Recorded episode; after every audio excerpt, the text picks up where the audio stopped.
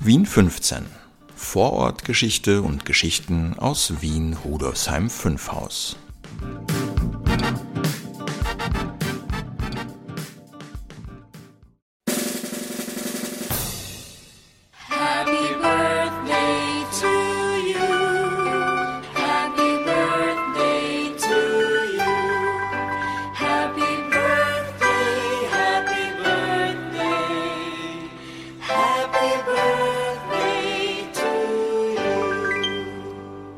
Heute gibt es was zu feiern. Ja, heute die hundertste Sendung auf Genau. Anchor. Jetzt an unsere Zuhörerinnen und heute sogar Zuschauerinnen, weil wir das auch mit Video aufnehmen. Du hörst und siehst die hundertste Folge der Vorortgeschichte und Geschichten aus Wien, Rudolfsheim 5 Haus. Hallo und herzlich willkommen. Schön, dass du eingeschaltet hast. Mein Name ist Brigitte Neichel. Ich bin seit über 20 Jahren ehrenamtlich im Bezirksmuseum Rudolfsheim 5 Haus tätig. Seit 2011 leite ich es. Jeden Sonntag präsentiere ich dir hier abwechselnd mit Maurizio Giorgi, meinem Stellvertreter, Interessantes aus Vergangenheit und Gegenwart des 15. Wiener Gemeindebezirks. Hallo, liebe Zuhörerinnen und Zuschauerinnen. Wir stellen dir das Museum und dessen Mitarbeiterinnen und Mitarbeiter vor, bringen Veranstaltungstipps und Audioeindrücke aus dem 15. Bezirk und heute sogar Videoeindrücke. Ja, heute, wie du hörst und siehst, ist alles ein wenig anders. Ich bin nicht allein, ich habe es schon erwähnt. Maurizio ist bei mir. Hallo Maurizio. Hallo Brigitte. Und wir sind outdoor unterwegs im 15. Bezirk. Wir haben überlegt, wie wir die 100. Episode begehen wollen und hatten die Idee, gemeinsam rauszugehen und unsere Lieblingsorte in Rudolfsheim 5 Haus zu besuchen und ein bisschen darüber zu erzählen. Maurizio, magst du auch noch kurz was sagen? Ja, äh, das hier ist auch ein sehr schöner Platz, aber ich verrate Ihnen was. Mein Lieblingsplatz liegt etwas weiter oben. Ja, da kommen wir noch Aber später da kommen wir später noch dazu. Da werde ich auch ein bisschen was sagen. Da gibt es nämlich auch sehr Interessantes. Äh, Aber jetzt stehen wir an deinem Lieblingsplatz, gell, Brigitte? Und Das Genau. hat eine ganz besondere Bewandtnis. Magst du uns das mal erzählen? Ja, gerne. Also wir stehen, wie gesagt, am Henriettenplatz. Der wird begrenzt von der Kranzgasse, der Geibelgasse, der Herklotzgasse und der Mariahilferstraße. Hier gibt es einen kleinen Park, einen Ballspielkäfig, ein paar Spielgeräte, Bänke, eine Mariensäule und eine Schule, ein Gymnasium. Von 1947 bis 2014 befand sich im selben Haus auch ein Abendgymnasium. Und das habe ich von 1983 bis 1986 besucht. Deshalb habe ich eine ganz besondere Beziehung zu diesem Platz. Ich bin ja von meiner ursprünglichen Ausbildung Kindergartenpädagogin. Damals, vor hunderten Jahren, war das noch ohne Matura. Und da ich vorhatte zu studieren, besuchte ich neben meiner Tätigkeit als Horterzieherin von Montag bis Freitag von 18 bis 21 Uhr die Abendschule. Ja, ganz schöne Leistung. Ja. Und das drei Jahre lang. Vier. Vier, Jahre. ja, vier eigentlich wären es sogar. viereinhalb gewesen, aber ich konnte eine Prüfung machen, weil ich ja vorher schon im Gymnasium war und da hat sich verkürzt um ein halbes Jahr, Mhm. also ein Semester. Ja, das war eine ganz tolle Klassengemeinschaft. Es war einfach schön, hier als Erwachsene gesehen zu werden. Nach der Schulzeit, die man eben als Kind oder Jugendliche verlebt hat. Und es sind da auch Freundschaften fürs Leben entstanden. Wir haben auch die Freizeit miteinander verbracht, unter anderem im Gasthaus Quell, das hier ganz in der Nähe ist. Das war unser Stammlokal. Ja, das Gasthaus Quell ist ja auch ein ganz historisch gewachsenes Gasthaus. Ach, man darf gar nicht erwähnen, das gibt so viele Plätze. da Ja, kommen na, wir. da, das wird dann da eine, eine ganz lange nicht. Sendung. Genau. Manche von uns, ich nicht natürlich, sind sogar statt der Schule ins Gasthaus Quell gegangen. Ja, aber das ist eine andere Geschichte. Ja, genau. Ich hatte, glaube ich, in den ganzen vier Jahren nur zwei Fehlstunden Schuldiktstunden. Also ich war brav. Es gab nur einen, der hatte null. Aber ich war, glaube ich, an zweiter Stelle. Ja, dieser Platz hier mit der Schule besteht seit 1872. weil er ist nämlich eben auch historisch interessant. Nicht nur meine Historie, sondern auch die Historie des Bezirks. Und man mag es sich kaum vorstellen, davor waren hier Wiesen und Felder. Und unter anderem auch ein Schloss Ah, ein Schloss. mit einem riesigen Garten. Gehört hat es der Familie Arnstein-Pereira. Und es gibt auch noch viele Erinnerungen rundherum an diese Familie. Man muss es nur wissen eben. Es gibt die Arnsteingasse, habe ich dir gerade gezeigt. Es gibt die Meinhardsdorfer Gasse, die früher Flora-Gasse hieß. Der Henriettenplatz, dazu komme ich noch, hat auch eine Beziehung natürlich zur Familie Arnstein. Und es gab auch mal eine Pereira-Gasse. Die wurde allerdings in der NS-Zeit umbenannt in Juregasse und so heißt sie heute auch noch. Ab 1854 wurde dieser, diese Wiesen und Felder und Schlossgelände allmählich verbaut und benannt ist der Platz, ich habe es schon erwähnt, nach der Tochter von Fanny von Arnstein. Die ist dir vielleicht ein Begriff, die ist, glaube ich, die bekannteste aus dieser Familie. Die hat hier einen Salon geführt, wo sie die Größen ihrer Zeit eingeladen hat, Intellektuelle, Politiker, alles, was Rang und Namen hatte. Ja, und ihre Tochter hieß Henriette Baronin Pereira Arnstein und nach ihr ist dieser Platz auch benannt. 1868 hat dann die Tochter von der Henriette, das war die Flora Gräfin Fries, die hat einen Herrn Fries geheiratet, hat den Grund dann verkauft, der wurde parzelliert und hier wurden Häuser gebaut. Also rund um den Platz sind Häuser und auch der, der, das Schloss hat ja gereicht von der Marie-Hilfer-Straße bis hinunter zur Sechshauserstraße. Also das Also muss riesig Ganz schöner gewesen. Komplex. Ja. Ja. Naja, gut, ein Schloss ist nicht gerade klein. Ja. Und 1872 wurde eben, wie erwähnt, das Gymnasium Henriettenplatz gebaut. Und die, die Säule, die Mariensäule, ich werde dann ein, ein Bild einblenden, die gibt es schon seit 1863. Also die war schon vorher da, wie, wie das noch weitgehend Schlossgelände war, aber Teile eben auch schon verbaut waren, wurde hier diese Säule schon errichtet. Ja, dann zu meiner Schule. Also hier war ja früher eben auch das, hier war das glaube ich, hier war die Tafel vom Abendgymnasium. Ich muss dann schauen, ich glaube, ich habe noch ein Foto, wo, wo das äh, vermerkt ist. Leider haben wir die Tafel nicht im Museum, das wäre schön gewesen. Jetzt ist es halt etwas verblasst, nur mehr Bundesrealgymnasium. Also wir waren im selben Gebäude, nur eben abends. Ja, im Wintersemester 2014-15 übersiedelte dann das Abendgymnasium Wien in den 21. Wiener Gemeindebezirk in die Brünnerstraße 72.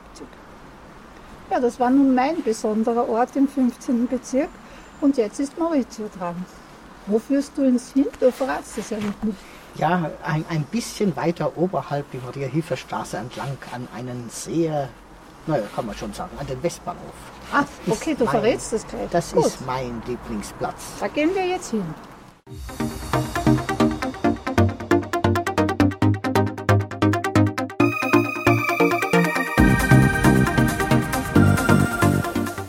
Brigitte, heute ist die 100. Sendung, aber wir haben ja bald schon wieder ein Jubiläum, nämlich vor 164 Jahren wurde der Westbahnhof eröffnet, also genauer gesagt am 15. Dezember 1858. Der Dezember hat es in sich. Ja, damals gab es gerade mal vier Gleise und heute sind es elf. Ähm, der Architekt und Ingenieur Moritz Löhr hat den Bahnhof entworfen. Sein Vater war der Bankier August Simon Löhr aus Kietzingen. Das liegt in Bayern zwischen Nürnberg und Würzburg. 1818 kam die Familie nach Wien und der Moritz Löhr studierte am K&K Polytechnischen Institut in Wien. Ähm, der war übrigens auch Redaktionsmitglied der Allgemeinen Bauzeitung. Und von Moritz Löhr stammen auch die Entwürfe für die Wiener Ringstraße, für den Westbahnhof, für die Rossauer Kaserne, für das Hofmuseum in Wien und für den Danubiusbrunnen gemeinsam mit dem Bildhauer Johann Meixner. Also dieser Danubiusbrunnen heißt ja eigentlich Albrechtsbrunnen, der ist am Albertinaplatz 1 an der Albrechtsrampe. Und benannt ist er nach dem Habsburger Erzherzog Albrecht. Ja, und die Löhrgasse bei uns im 15. Bezirk ist auch nach Moritz Löhr benannt, 1894. Und der Bahnhof ist natürlich zwischenzeitlich immer wieder mal erweitert worden, weil auch schon damals, als der Bahnhof dann errichtet wurde, natürlich sehr viele Fahrgäste unterwegs waren. Es haben sich ähm, an der, äh, der Marienhilfer Straße auch sehr viele Gastros, also Gastbetriebe und Hotels entwickelt und angesiedelt. Und das alte Stationsbauwerk wurde 1898 abgerissen und zugeschüttet. Ähm, interessant ist, dass der Zufahrtstunnel heute noch existiert. Der wurde nämlich nicht zugeschüttet und kann bei Bedarf als Straßentunnel genutzt werden. Ja, im Zweiten Weltkrieg wurde der Westbahnhof sehr stark beschädigt und musste abgebrochen werden. Und zwischen 1949 und 1954 ist er dann wieder aufgebaut worden. Die Pläne stammten von den Architekten Robert Hartinger, Sepp Wöhnhardt und Franz Xaver Schlabau. Die Teileröffnung war am 24. November 1951. Ja, ich habe es schon gesagt, mittlerweile hat der Westbahnhof elf Gleise und außerdem ist es ja nicht nur der Westbahnhof an sich mit seinen Zugverbindungen, sondern hier halten auch die U-Bahn-Linien U3, U6, die Tramlinien 5, 6, 9, 18, 52 und 60. Es gibt auch eine Busverbindung zum Flughafen und auf der Rückseite halten auch die, äh, die Fernbusse, in, äh, diese Flixbusse und natürlich auch die Nachtbuslinien. 2011 wurde er dann modernisiert. Ja, und so schaut er heute aus. Im Sommer 2021 hat dann IKEA eröffnet. Der Möbelmarkt verfügt über unzählige Fahrradständer rund um das Gebäude und es gibt ähm, auch im gleichen Haus ein Hotel und natürlich eine wunderbare Aussicht vom Dach über die Stadt.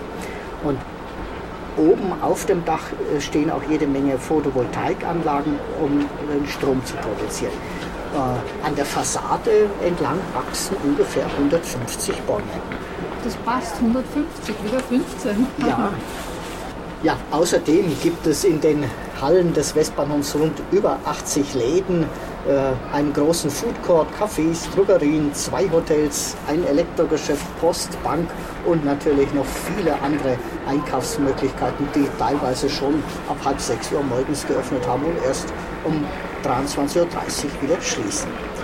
Ähm, 2012 und 2013 ist der Bahnhof äh, zum schönsten Bahnhof Österreichs gekürt worden, wie ich natürlich auch finde. Mir gefällt er sogar ehrlich gesagt besser als der Hauptbahnhof. Ja, der Hauptbahnhof hat auch seinen Charme, aber wenn man natürlich hier täglich ein und es ausgeht, ist es irgendwie gemütlicher man hat doch alles äh, in, in, in Fußnähe, sagen wir es mal so. Ja, was wir hier außen sehen, äh, dieses, dieses Konstrukt, das heißt ähm, Wolkenspange. Diese Stahlkonstruktion nennt man Wolkenspange. Die wiegt 430 Tonnen, also so viel wie das Wiener Riesenrad. Und insgesamt hat der Westbahnhof, also allein die, die Halle, ähm, 17.000 Quadratmeter. Ja, und wie ich schon gesagt habe, Shops, Gasthaus auf drei Ebenen. Ähm, wenn man natürlich die Bürogebäude außenrum noch äh, zählt von der Fläche her, dann hat der Bahnhof natürlich insgesamt sehr viel mehr Quadratmeter. Ja, allein der Bahnverkehr äh, schleust hier täglich über 43.000 Personen durch den Bahnhof. Und ähm, ja, einer davon war der Herr Kobuk. Der kam am 3. Juli 1951 hier am Westbahnhof mit dem Zug aus dem eiskalten Norden hier an. Gekleidet mit Pelzmantel und Pelzmütze. Ähm, ja, angekündigt wurde der Besuch mit einem Anruf bei der Arbeiterzeitung. Ähm, der nicht ganz echte Präsident des österreichischen Bandclubs äh, hat angerufen und den äh, Besuch des Herrn Kobuk angekündigt. Dahinter steckte natürlich ein Scherz von Helmut Qualtinger, der äh, mit verstellter Stimme den Pen-Präsidenten Dr. Josko spielte und dann letztendlich mit Pelzmantel und Pelzmütze am 3. Juli 1951 hier ankam. Und die Journalisten haben schon auf ihn gewartet und haben ihn natürlich dann gefragt, wie ihm denn Wien gefalle. Und dann sagt er, naja, Hass ist, ne, was bei, solchen, bei, bei so einem Monat natürlich auch kein Wunder ist. Warum ist der Westbahnhof jetzt für dich so ein besonderer Ort? Das ist ja ein besonderer Ort. Warum hast du ihn ausgewählt? Also ich finde ihn zum einen natürlich architektonisch interessant, diese Halle oben, die Bahnhofshalle ist einfach immer wieder faszinierend, sowohl innen mit der Beleuchtung, als auch wenn man rausschaut, sieht man äh, die, den Gürtel und die Kirche und das macht immer wieder auch ein wunderbares Licht. Aber ich finde es auch deswegen bequem, weil man einfach auch bequem einkaufen kann. Man kann hier eigentlich, man bekommt relativ viel äh, Man kann kurz mal was essen gehen, man kann auch, wenn man, äh, ich arbeite ja in der Nähe, kann kurz mal die Mittagspause verbringen oder irgendwas mal ganz schnell einkaufen. Und er ist natürlich einfach auch zentral. Also man kommt rüber in die innere Maria-Hilfer-Straße sowohl als auch in andere, wenn man mal nach Salzburg will, kommt man hier auch sehr gut weg. Oder nach Passau oder wohin auch immer. Ja, das wollte ich nämlich sagen, da du ja, man hört es ja an deinem Akzent, nicht ursprünglich aus Österreich bist oder aus Wien bist, hat es vielleicht auch dahingehend eine Bedeutung, dass man ja hier nicht nur ankommt, sondern auch, also nicht nur wegfahren kann, sondern auch ankommen kann. Und du bist ja auch angekommen. Natürlich, ja. Aber ich finde, ich habe immer gerne so diese Möglichkeiten auch an einem zentralen Ort, mehrere Verkehrsmöglichkeiten, mehrere Einkaufsmöglichkeiten, sodass man einfach nicht, nicht nur äh, durch die Stadt fahren muss, um irgendwo was zu bekommen, sondern mir ist es immer ganz recht, wenn man das alles unter einem, unter einem Dach hat sozusagen. Und ein schöner Treffpunkt ist es auch. Man kann sich bei der Sissi-Statue ausmachen, dass man sich trifft und das finden alle, Ja. fast alle. Ja, natürlich. Oder beim Denkmal für das Kind. Ja. Das wird auch gern genutzt. Da war neulich auch ein Filmbeitrag äh, von einem Geschäft, das da dann, was sich da äh, rund um, das, um die Statue platziert hat. Also da ist immer irgendwie was los auch. Ja, Maurizio und ich sind dann noch zur Rheindorfkirche gegangen, sind um Punkt 12 Uhr angekommen und haben die Glocken der Rheindorfkirche gehört. Und mit diesen Klängen wollen wir uns von dieser besonderen Folge der 100. Vorortgeschichte verabschieden.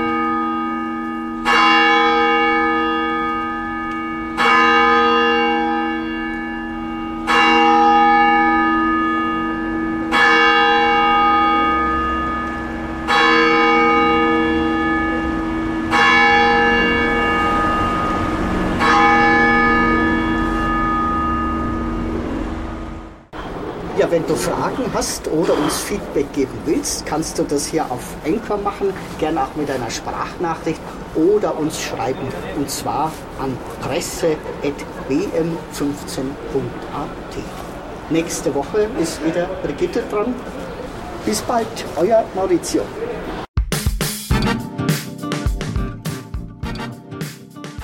Bis zum nächsten Mal bei Vorortgeschichte und Geschichten aus Wien Rudolfsheim 5 Haus.